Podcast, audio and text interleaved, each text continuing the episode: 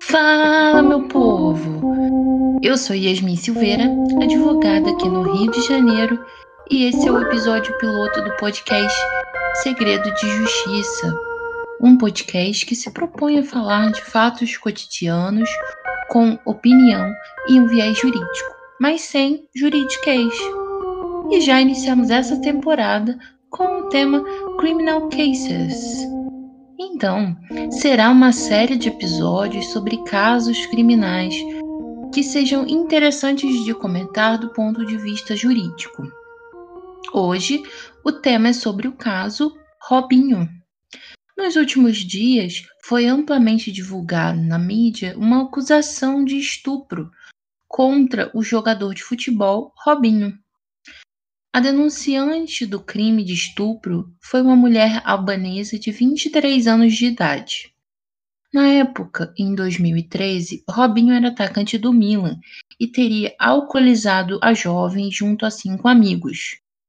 Robinho foi condenado, na Itália, a nove anos de prisão, em primeira instância, e está recorrendo da sentença. Apesar da participação de mais pessoas no crime, apenas Robinho e seu amigo Ricardo Falco foram identificados. Segundo informações da imprensa italiana, o jogador e seu amigo demonstraram desprezo absoluto pela mulher, exposta a humilhações repetidas, bem como a atos de violência sexual pesados, expostos em conversas interceptadas, com um teor bem chocante no qual Robinho chega a falar que não estava nem aí, pois a mulher estaria totalmente bêbada. Em uma das conversas, Robinho nega o estupro e é questionado por um amigo, que diz ter visto o atacante inserindo seu genital na boca da mulher albanesa. Então, Robinho tenta justificar a ação, dizendo que isso não seria sexo. A juíza Mariolina Panacitti decidiu pela pena, após avaliar a personalidade dos perpetradores de abuso. Aqui no Brasil, Robinho deu uma polêmica entrevista dizendo que teria se arrependido apenas de ter traído a esposa e de nada mais. Obviamente, foi uma declaração extremamente controversa e polêmica, ele foi extremamente criticado por essa afirmação. De acordo com a jovem, os réus ofereceram bebida até deixá-la inconsciente e incapaz de resistir. Na reconstrução feita pela procuradoria italiana, o grupo levou a mulher para o guarda-volumes da boate e, se aproveitando do estado deplorável de embriaguez, manteve múltiplas e consecutivas relações sexuais com ela. A defesa afirma que não há nenhuma prova de que a vítima não tenha consentido com a relação, nem de que ela teria ingerido bebida alcoólica. A assessoria de Robinho diz que ele já se defendeu das acusações, afirmando não ter qualquer participação no episódio. O julgamento de segunda instância de Robinho está agendado para dezembro de 2020 e ele só poderá ser considerado como culpado quando chegar à última instância, porque não haverá mais recurso. Sendo assim, os advogados do réu afirmam que o jogador não está foragido e poderia sim entrar no país europeu sem ser autuado. Mas a verdade todo mundo já imagina, né? Melhor não arriscar uma prisão preventiva em solo estrangeiro. Então, já que teve problemas em outro país, Robinho voltou para o time no qual foi aclamado aqui no Brasil, o Santos. E isso causou uma repercussão extremamente negativa na imprensa. Seis dias após o anúncio da contratação, contrato foi suspenso por pressão dos patrocinadores do Santos e por pressão também das mídias sociais, que foram extremamente mobilizadas nesse caso. Diante das divulgações das chocantes mensagens telefônicas interceptadas. O estupro é um crime muito chocante, e sabemos que tratamento para ricos e famosos é sempre diferenciado. Mas o público se posicionou com bastante revolta, pois acredito eu que pesou muito o fato de Robinho ter sido condenado em um país como a Itália, mesmo assim ter ficado impune. Porque o brasileiro tem uma visão que o Brasil é um país da impunidade mas que nos países europeus isso não acontece. Essa é uma visão simplista que não discute vários aspectos com relação ao devido processo legal.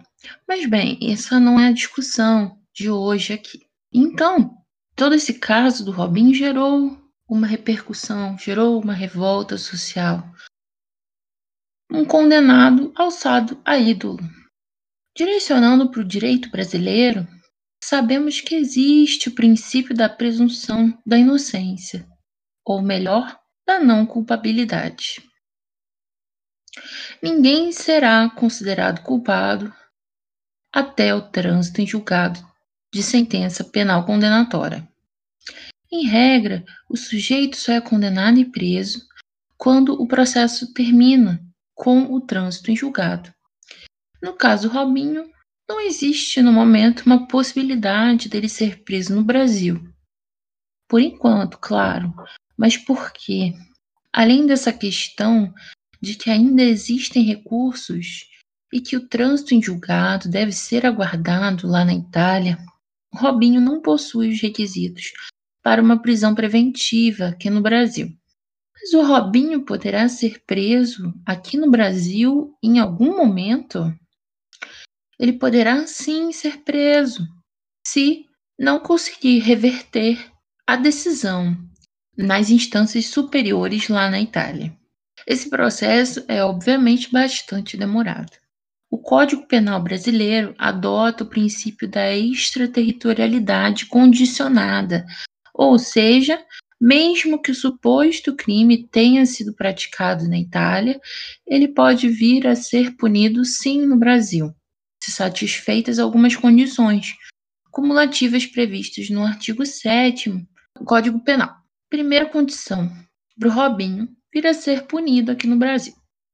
Obviamente, é o agente entrar no território nacional. Bem, Robinho, no momento, está aqui no Brasil. 2. Ser o fato punível também no país em que foi praticado. Estupro é punível também aqui no Brasil, assim como na Itália. 3. Estar o crime incluído entre aqueles pelos quais a lei brasileira autoriza a extradição. Estupro está nesse rol. E faltam dois requisitos que só saberemos se serão cumpridos quando a condenação transitar em julgado. São esses. 4. Não ter o agente sido absolvido no estrangeiro ou não ter aí cumprido pena. E o 5.